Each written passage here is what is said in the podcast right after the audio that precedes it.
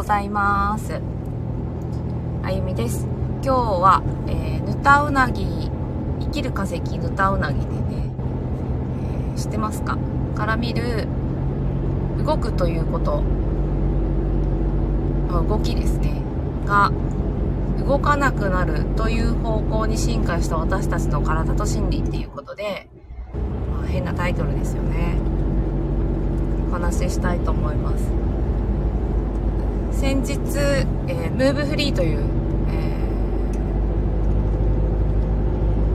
ー、名前で活動されているアカデミーを運営されている山木さんという方に東京から、えー、福岡まで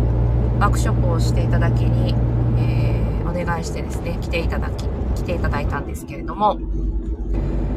その時の内容として生き物の、え、比較生物学とか、えー、進化学進進化の、まあ、過程生物の進化の過程っていうところを見ながら、えー、体を実際動かしてその進化っていうね、その過程を通して、今の体の動きを体験しようという面白いワークショップをしていただきました。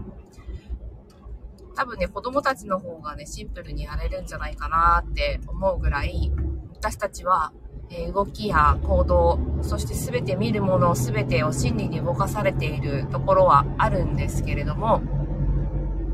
その乗り物が体なんですよね。で、その体に対してどんな見方をしていくかっていう認識が違うだけで、まあ、おおよそその体を、を人間の体を持っている私たちが、猫、猫、猫と思っても猫のフォルムにはなれないんですが、猫のような動きになりつつ人間をやったりとか、まあこれはと、あの、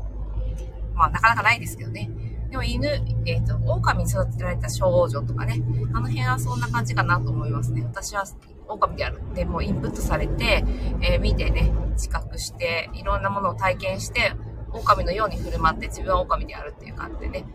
す、え、べ、て、え思っているけれども、実際は人間という体を持っていて、えそれで生きているというね、このギャップが生まれる理由っていうのはね、その心理にあるかなと思いますけれども、このヌタウナギってね、生きる化石って言われるんですね。私知らなかったけど、でもその進化の過程で見て、生き物の進化の過程で見ていくと、ヌタウナギ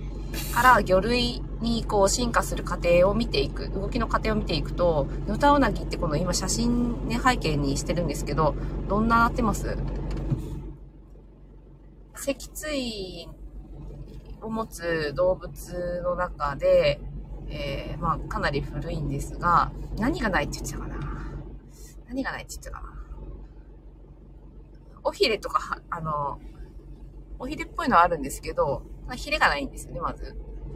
で、その前に、どうやって前に進んだり、自分の身を動かしているかっていうと、もうこの写真の通り、くねくねと体を動かして、えー、その場からこう、移動したりとか、まあ、敵とね、なんか戦う場面があれば逃げたりとか、その動きを、をどうやって出してるかっていうと、とにかくくねくねくねくね、たくさんの運動量を使って、えー、動いて、えー、何かこう、したいことをしていたのでね。面白いですよね。人ってどうですかねなんか動くことっていうのを良しとされている風潮っていうのがあるような気がして、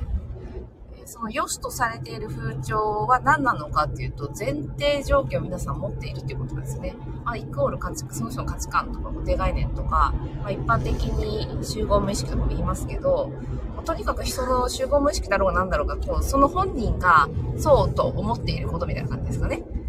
その前提、もしくは、そうと思っていることもあれば、社会でそうと思われている前提、まあ、科学とかがそうですけど、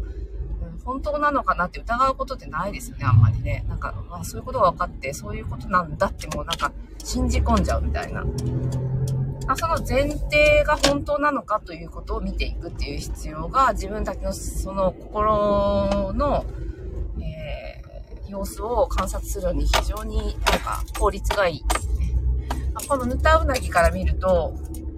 魚類になった私たちっていう、過程を見るとねですね、魚類ってほんと動かなくっても前に進む推進力ものすごくあるんですよね。どうですかね？結果どっちが動けてんだっていう話なんですよ。たくさん動いてたくさん運動量を持っている人がたくさん一体方向に生きていけているのか。ね、